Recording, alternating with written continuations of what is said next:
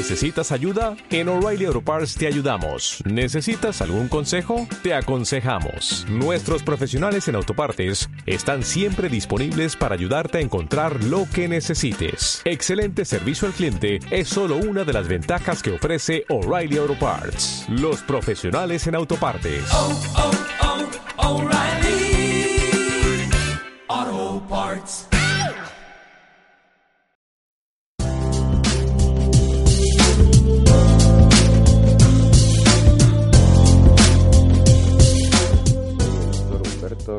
Menés, médico especialista en cirugía plástica, estética y reparadora.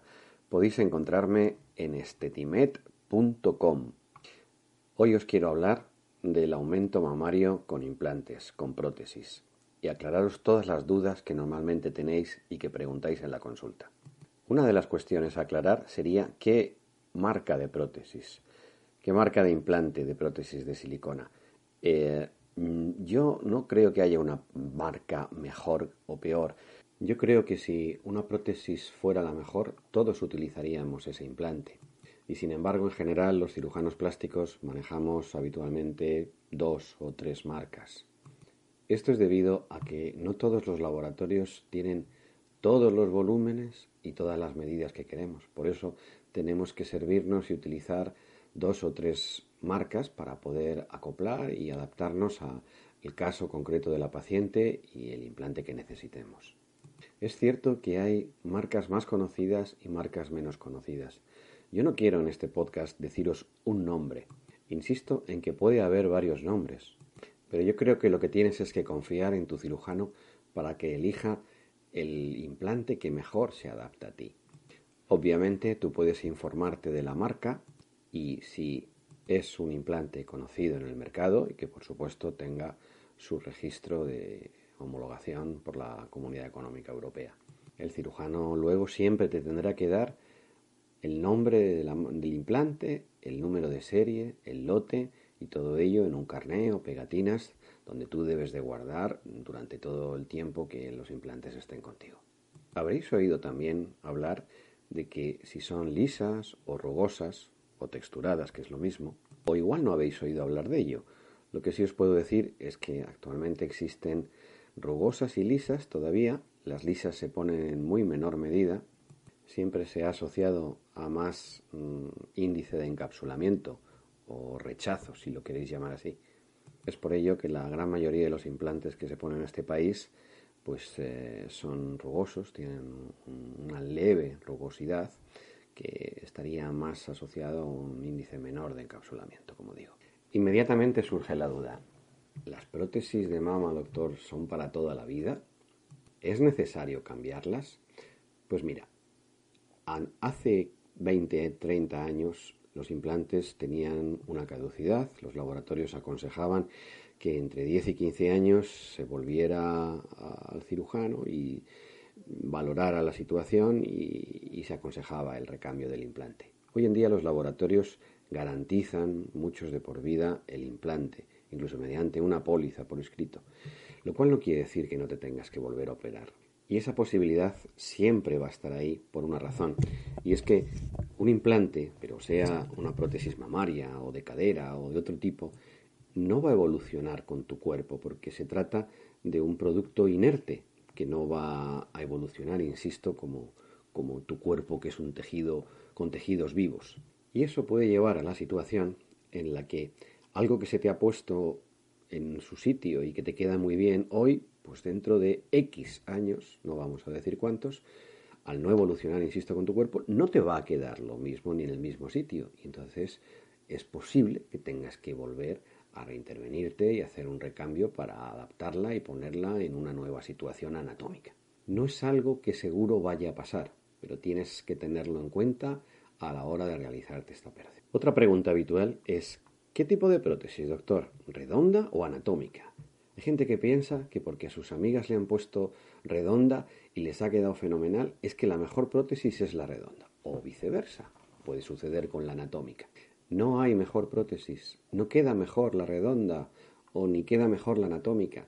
Queda mejor la que mejor se adapte a tu cuerpo y a tu situación previa del implante. Es decir, hay mujeres que le puede quedar muy bien la redonda y muy mal la anatómica y gente y mujeres que le puede quedar muy bien la anatómica y muy mal la redonda. Te voy a poner un ejemplo. La prótesis anatómica es conocida también por la de forma de lágrima o de forma de gota, es decir, tiene una zona en la parte inferior que proyecta más. Ante un caso de una mujer con una mama tuberosa, una mama en forma de pera, un implante anatómico que proyecta más en el polo inferior, en la zona donde tienes la areola y, el pezón, va a hacer que tengas todavía más proyectada la mama, con lo cual eso no es lo que deseas. Sin embargo, una prótesis redonda va a redondearte más toda la zona de alrededor, que es lo que tú quieres igualar con esa forma que tiene la mama tuberosa y de esa manera que sea una mama más redondeada. El ejemplo contrario sería una mujer que no tiene prácticamente glándula, que está, como vulgarmente decimos, plana y que entonces un implante redondo siempre le va a quedar menos natural, va a parecer como una bola. Y, lo que precisa es un implante, una prótesis con forma natural, con forma de lágrima, con forma de gota, que es lo que le va a quedar mejor. Por eso que te quede claro, deja a tu cirujano que valore tu, tu problema y sea él el que decida qué implante te conviene más. Eso sí, que te lo razone, que te lo explique. Vamos a seguir con los implantes. Fíjate, igual no lo sabías. Además, hay varios perfiles. Hay de perfil bajo, de perfil medio, de perfil alto, de perfil extra alto. ¿Qué quiere decir el perfil? El perfil es la proyección que tiene el implante. Es decir, ante un implante que tiene, por ejemplo, 200 centímetros cúbicos de, de volumen, pues hay uno con el mismo volumen que proyecta más que otro también con el mismo volumen. Y habría, como te digo, hasta cuatro diferentes tipos de proyección.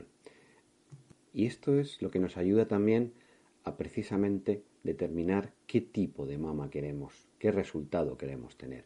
Una mama, una mama más redondeada, menos proyectada, una mama más alta, más baja.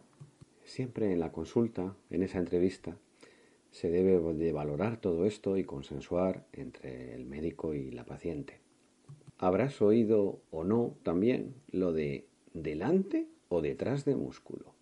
Me han dicho que queda mejor las de detrás del músculo, o lo contrario. ¿Qué es mejor, doctor? Pues vuelvo a lo mismo. No es mejor delante ni detrás del músculo. Es lo que tenga que ser. Es lo que tu cuerpo pida. Si tienes muy poquita glándula que pueda cubrir ese implante, ese implante siempre se puede notar un poco, tener alguna arruga. Con lo cual, pues siempre será lo ideal ponerla detrás del músculo. Pero si tienes glándula suficiente, pues a lo mejor lo ideal es ponerlo delante y no detrás. Últimamente hay una gran tendencia a colocar todos los implantes detrás de músculo. Yo no estoy de acuerdo. Yo creo que detrás de músculo los implantes, especialmente si te tumbas eh, en una cama o en la playa, los implantes detrás de músculo siempre, al estar sujetos más por el músculo, es más difícil que caigan hacia los lados, con lo cual el resultado tumbada es un poco menos natural. Siguiente duda. ¿Y por dónde me la pongo? ¿Me la pongo por la areola? Me han dicho que por debajo de la mama. ¿Qué es mejor? ¿Cómo me quedará menos señal? ¿Cómo se notará menos? Pues mira, aquí estamos en lo mismo. Te debes de aconsejar por el cirujano. Todo tiene sus ventajas y sus inconvenientes. Si por ejemplo tienes una areola mm, grande o de un cierto tamaño y además con una cierta coloración de areola, pues la cicatriz que va a quedar en la zona periareolar que llamamos, que es en la zona inferior de la areola, pues siempre se notará muy poco debido al cambio de coloración de la areola y porque además el, corte, la incisión, nos permite eh, aplicar el implante a través de, de esa vía. En general, esa cicatriz, si se puede hacer, se nota muy poquito, porque como te digo, el cambio de coloración prácticamente no digo que haya una goma de borrar, pero lo disimula tanto que es como si no existiera. Por debajo de la mama, lo que llamamos la vía submamaria, no es exactamente debajo, es debajo, pero un poquito hacia la axila. Es una cicatriz que estando de pie no se nota ni se ve nunca jamás. Es una cicatriz además pequeña, no más de 3 o 4 centímetros, pero que evidentemente si subieras los brazos en algún momento, o en la playa tumbada podría adivinarse, aunque si está muy bien hecha también es una cicatriz mm, buena, mm, muy disimulada y muy difícil de ver. Insisto, si tienes areola de un cierto, una cierta coloración y, de un cierto tamaño, podrás elegir entre la vía submamaria, debajo de la mama, o, la de la areola. Pero si tienes una areola pequeña o una areola muy clarita, pues prácticamente vas a tener que optar por la, la vía submamaria.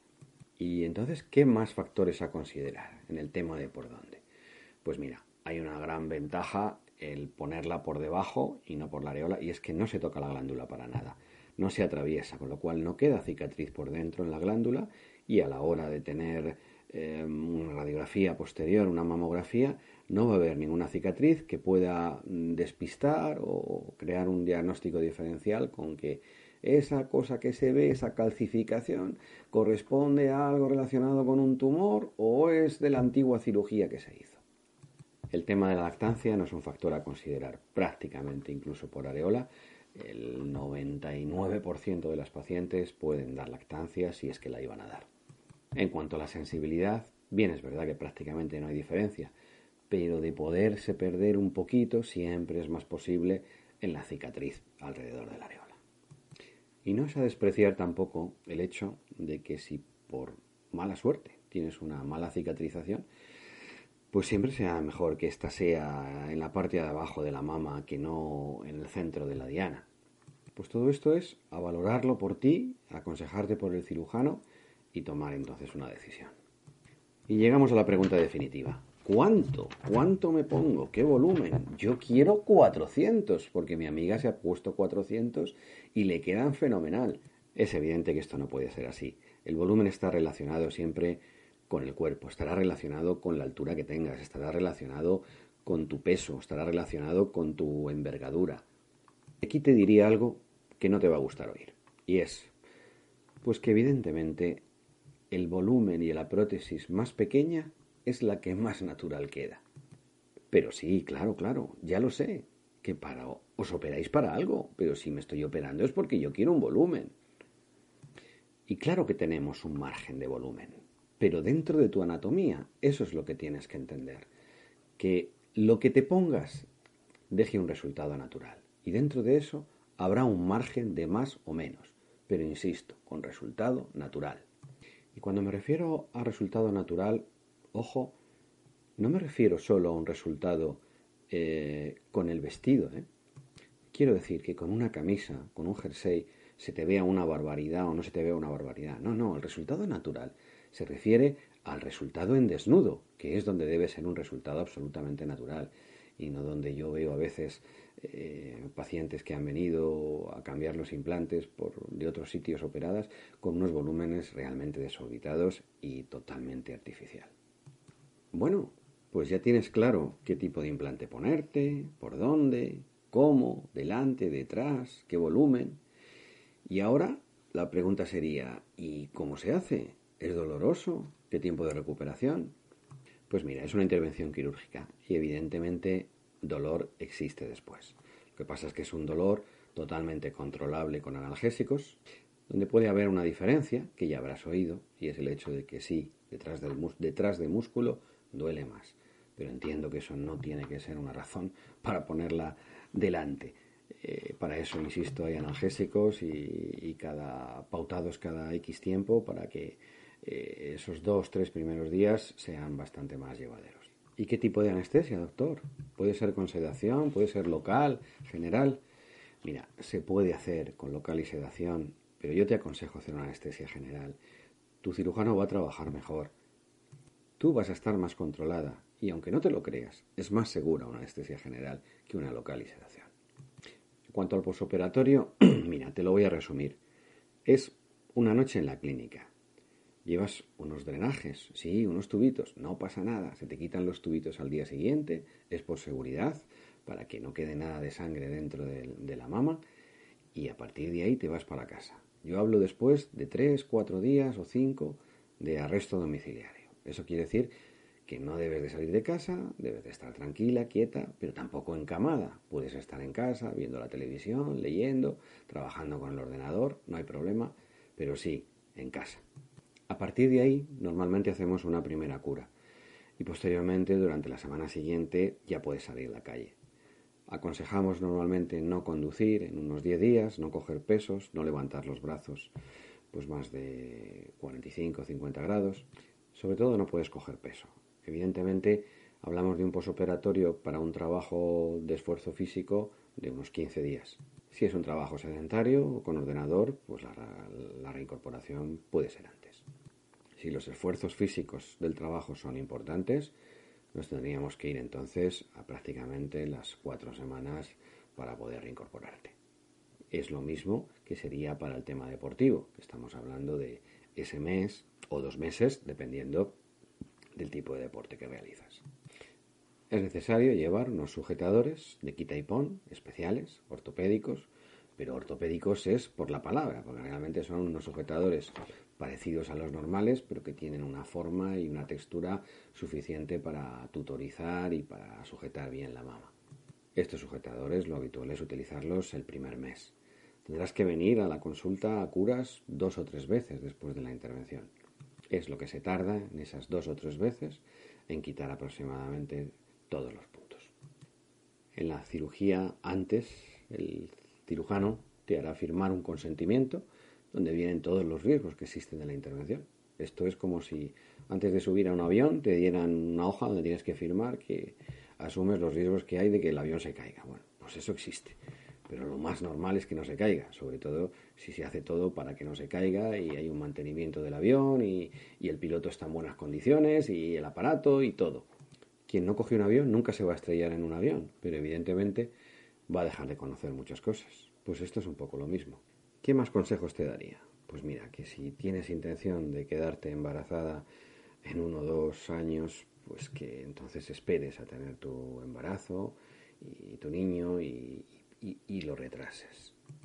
No es tampoco fundamental ni imprescindible, pero te diría que intentes realizar estas intervenciones mejor pues en épocas del año de, otoño, invierno, primavera, pero quizá el verano no sea lo ideal, sobre todo porque durante un tiempo no vas a poder eh, bañarte en piscina ni en mar.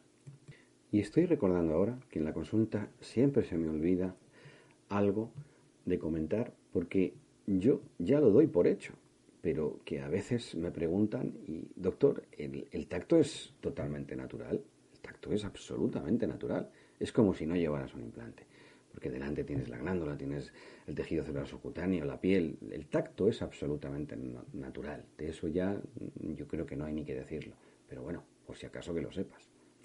Mira, si has aguantado hasta aquí en todo lo que te he dicho en este podcast, mm, terminaría diciéndote que es una intervención muy agradecida, que si está bien planificada y consensuada entre el médico y la paciente, con el volumen, con la forma, con todo, es algo de lo que te sentirás muy orgullosa y, muy contenta de haber hecho.